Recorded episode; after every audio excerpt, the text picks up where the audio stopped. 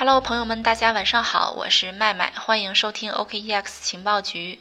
今天这期节目呢，我们主要和大家聊一聊以太坊啊，因为近期呢，我们发现以太坊网络的手续费暴涨，链上各种数据呢都达到或者接近历史前高。那造成这种现象的原因呢，我们分析有三方面哈。首先呢是近期 DeFi 项目的持续火爆，其次呢就是 USDT 的转账数量激增。最后就是以三 M 为代表的庞氏骗局呢，在以太坊网络上比较受欢迎。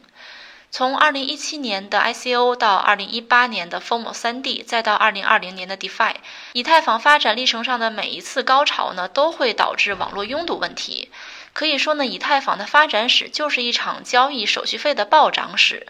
那么近期呢，以太坊网络链上数据表现如何呢？以太坊二点零的到来又是否对拥堵起到缓解作用呢？下面我们就开始今天的节目。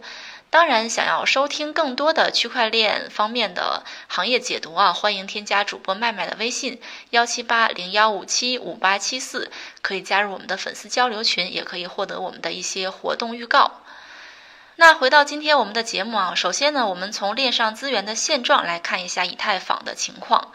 根据以太坊浏览器的数据显示呢，目前以太坊未确认的交易数大概是在十二万七千四百九十笔，并且呢，这个数据正在呈现逐渐上升的趋势。此外呢，早在今年的六月二十三号，区块链分析公司 Sentiment 分析认为呢，每天会有超过十万个新的以太坊地址产生。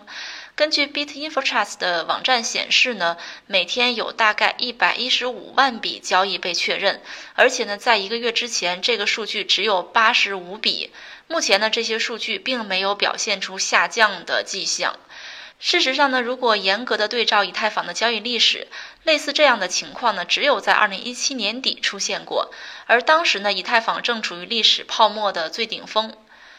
另一个数据呢，也能完全说明以太坊网络的火爆啊，那就是矿工的手续费奖励。对矿工而言呢，挖矿奖励是由区块奖励和手续费奖励两部分组成的。在一定时期内呢，矿工的区块奖励不变，但是手续费奖励却会随着交易活跃度的增加而增加。七月份以来呢，比特币矿工手续费奖励呢占挖矿奖励的比例呈现出下降的趋势，目前呢占比大概是在百分之四点二左右。但是呢，以太坊矿工手续费奖励却呈现出爆发的趋势，占比一度达到百分之十九点四。这个数据呢也没有出现下跌的趋势。随着 DeFi 的持续火爆呢，这个数据也许呢会达到更高的一个状态。同时呢，链上数据的火爆也反馈在了用户体验方面，因为对于个人来讲呢，如果需要花费五美元来获取价值一百美元的以太坊的收益呢，继续交易似乎也就没有什么意义了。众多的链上数据和客户反馈表明呢，以太坊的网络数据确实已经达到了满格运行的状态。那么究竟是哪些应用在消耗这些资源呢？其实总结来说，哈，链上资源的大量消耗呢，还是和 DeFi 以及 3M 等庞氏骗局和稳定币的关系是非常密切的。这个呢，我们在开头也已经说过了。根据网站的最新数据呢，我们整理了以太坊网络上最火爆的前十名的应用。这前十名啊，实际上也是可以分成几个类别，比如说以 3M 为代表的庞氏骗局应用，还有以 USDT 为代表的稳定币应用，以及呢一些 DeFi 的应用，主要可以分成这三大类哈。其中呢，仅仅 USDT 呢就为以太坊网络贡献了百分之三十四的手续费。也就是说，以太坊网络上基本上就是在围绕这十款最火爆的应用来服务了。首先呢，我们来看一下以 3M 为代表的庞氏骗局的应用。打开它这个网站啊，可以看到一行十分醒目的标题，翻译成汉语的意思呢，就是俄罗斯最伟大的庞氏骗局策划者已经去世，但他的遗产还在密码世界中流传。庞氏骗局应用呢，就增加了整个以太坊网络的负担。例如，聪明鹿这个庞氏骗局应用啊，在六月份呢，它的用户是最活跃的时候呢，每天有数百投资者参与其中。而这一类应用玩法呢，基本上都是金字塔的格局，也就是后来者为之前的投资者贡献现金流，一旦没有新鲜血液进入呢，游戏就会宣告终结，组织者呢只能再换个牌子重新开业。这是第一类应用啊，一些庞氏骗局的应用。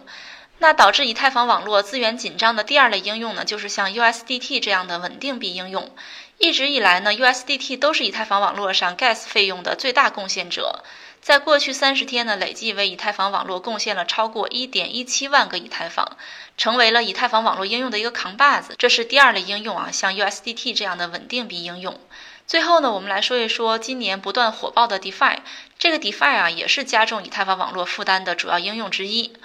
根据 DeFi 的市场数据显示呢，DeFi 项目代币的总市值超过八十亿美元，现在的报价大概是在八十点二六亿美元，而在两个月前呢，这个数据也只有十亿美元。与此同时呢，根据 DeFi 的数据显示呢，DeFi 应用的总人数在七月二号的时候到达了近期的顶峰，用户数呢是在七千左右，这个数据呢在五月份也只有两千左右。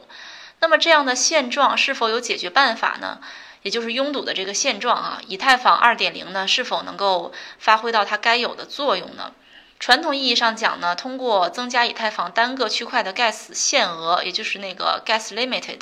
是能够缓解拥堵问题的。但是呢，这并不是一劳永逸的。以最近两次扩大区块 gas 的限额为例，二零一九年下半年呢，矿工群体通过投票同意将以太坊的区块 gas limited 从原来的八百万 gas 单位提升到一千万，使每一个区块相比之前的区块的大小呢增加百分之二十五左右。这从理论上呢可以提高以太坊网络的 TPS，也就是交易速度。但是很快呢，区块限额就被填满。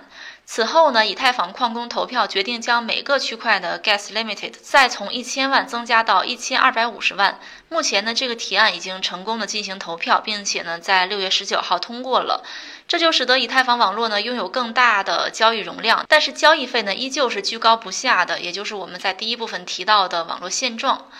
那么回到我们刚刚提到的问题，以太坊二点零是否能够奏效呢？我们先来了解一下以太坊二点零它能解决什么问题。以太坊二点零呢，是对以太坊区块的一次全方位的升级，将会从本质上呢改变这个网络的运作方式。这次升级呢，已经经历了数年的开发，预计呢会极大的提升以太坊处理的交易数量，从而呢降低费用，提高可用性。虽然目前以太坊2.0还没有上线，但是呢，根据负责以太坊2.0编程和整合的开发人员宣称呢，说这次升级的第一阶段呢，预计在2020年内上线。威神本人呢也确认了这个说法。不过呢，对于那些正在为高昂的交易费用而烦恼的投资者来说呢，第一阶段呢预计只会激活以太坊2.0技术中的一小部分，真正发挥作用，也许呢还要等一年或者几年之后。以太坊2.0的开发过程呢，涉及到分片啊、投票啊、委员会共识啊，任何一个程序出错呢，都会对这个升级造成负面影响，然后呢，导致重大的延迟。因此呢，目前来看，以太坊交易手续费高昂，可能是一个无解的难题。而对于可能到来的牛市呢，除了尽快的推出以太坊2.0，也没有什么其他的办法了。以上呢就是今天的节目，感谢您的收听。如果你们最近有感兴趣或者想要了解的呢，可以随时在我们的节目下留言，也欢迎转发我们的节目，我们都会回复的。好的，那今天的节目我们就到这里啦。如果想要学习更多的区块链知识，欢迎添加主播的微信幺七八零幺五七五八七四。我们明天同一时间再见吧。